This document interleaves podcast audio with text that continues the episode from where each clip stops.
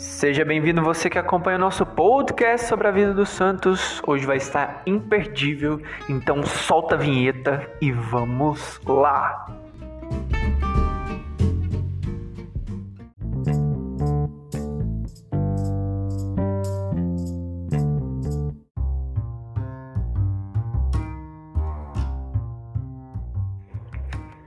E hoje nós queremos falar sobre ela, a nossa pequena, grande Santa Teresa do Menino Jesus.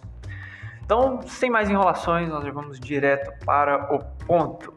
Santa Teresinha do Menino Jesus nasceu no dia 2 de janeiro de 1873, na cidade de Alesson, na Baixa Normândia, na França. Desde o nascimento, Santa Teresinha foi muito fraca de saúde e seu nome de batismo era Marie François Thérèse Martin, Maria Francisca Teresa Martin, filha de Louis Martin, relojoeiro e joalheiro, que quis ser monge na ordem de São Bernardo de Claraval, isso mesmo, pai de Santa Teresinha, entrou para a ordem dos monges de São Bernardo de Claraval, e de Zélie Guerrin, famosa bordadeira do ponto de Alesson. Sua mãe falece quando Terezinha tem apenas 4 anos e por isso a menina se apegou muito à sua irmã mais velha, Paulina, que passou a ser tida por ela como segunda mãe. Paulina, porém, seguindo a própria vocação, entrou para o Carmelo. Terezinha ficou então muito doente, causando grande preocupação em seu pai e em suas irmãs. Então, um dia, é, doente, porém, Olhando para a imagem da Imaculada Conceição de Maria, de quem seus pais eram devotíssimos, aconteceu algo de impressionante, meus irmãos. A Virgem sorriu para Teresinha e ocorreu que ela ficou curada. Um milagre acontecia no quarto de Teresinha. E desde, e, né, desde esse dia em diante, Teresinha decide então entrar para o Carmelo. Santa Teresinha, muito decidida a entrar para a Ordem das Carmelitas Descalças, é, tinha apenas 14 anos, então logo, né, pelas regras da igreja, ela não poderia dar a sua entrada ao Carmelo. Mas como ela sempre teve um ímpeto muito grande dentro de si, mesmo sendo frágil, pequena, ela não desiste. E numa viagem junto a seu pai feita à Itália, ela teve a audácia de pedir a autorização ao Papa Leão XIII, então Papa na época, e meus queridos, o mais impressionante também, Papa Leão XIII concedeu a ela essa graça. Então assim, aos 15 anos, em abril de 1888, Terezinha entra para o Carmelo com o nome de Thérèse d'Enfant Jésus, Teresa do Menino Jesus. Ela fez sua primeira profissão religiosa em setembro de 1890, na festa da Natividade da Virgem Maria, acrescentando então ao seu nome Thérèse d'Enfant Jésus et de la Sainte Face, Teresa do Menino Jesus e da Sagrada Face. Santa Teresinha levou a sério o caminho da perfeição, escrito por Santa Teresa d'Ávila, Santa Teresa de Jesus também conhecida. Porém, Teresinha revelou ao mundo que a perfeição e a santidade podem estar nas pequenas coisas, nos pequenos gestos e obrigações cotidianas, cotidianas que fazemos no dia a dia com amor. Ela dizia o seguinte: Sigamos o caminho da simplicidade. Entreguemos-nos com todo o nosso ser ao amor. Em tudo busquemos fazer a vontade de Deus. O zelo pela salvação das pessoas devore nosso coração. Santa Teresinha escreveu três manuscritos a pedido de sua irmã Paulina. Esses manuscritos eles são uma autobiografia e foram publicados em 1898 com o título de História de uma Alma, livro muito conhecido, que posteriormente veio a se tornar um dos maiores best-sellers da história.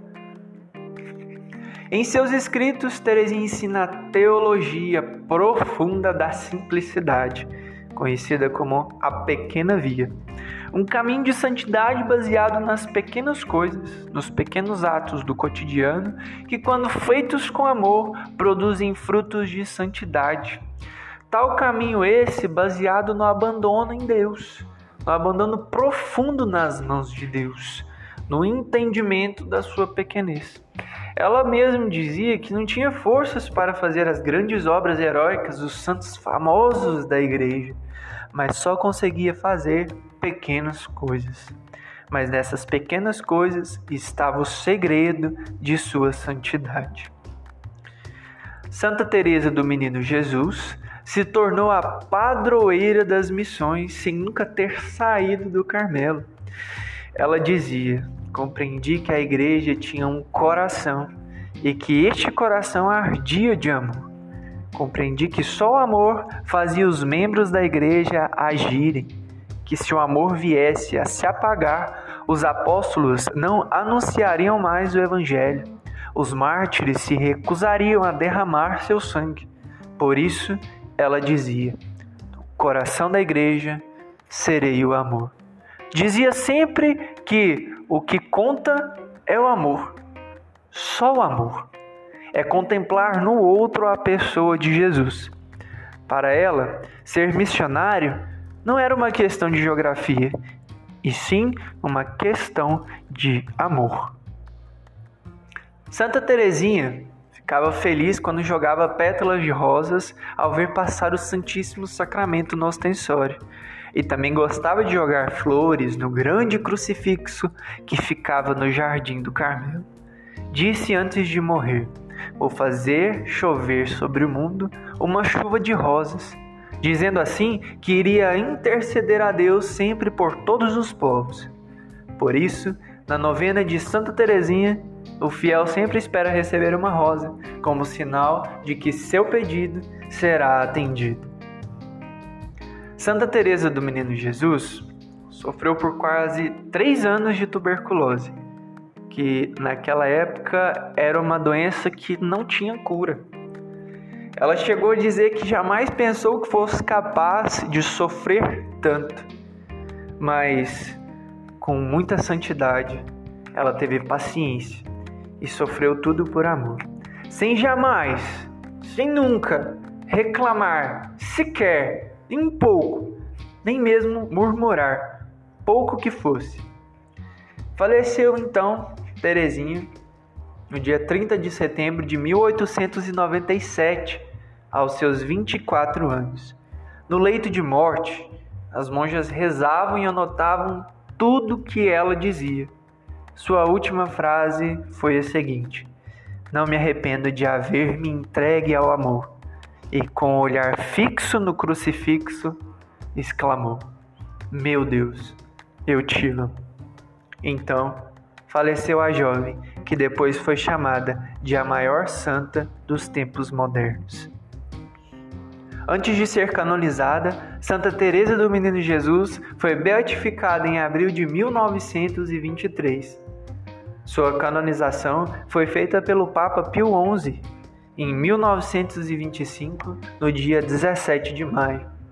No ano de 1927, ela foi declarada patrona universal das missões católicas. Isso mesmo, sem ter saído do Carmelo. Como nós dizemos a seguinte anteriormente, aliás, para Santa Teresinha, o missionário não era por questões geográficas, mas por questões do amor. Então, Terezinha, ela foi também nomeada a padroeira secundária da França, junto com Santa Joana d'Arc. Em 1920, em 1997, no centenário de sua morte, o Papa João Paulo II a declara doutora da Igreja por causa da sua mensagem da infância espiritual e da contemplação da face de Cristo.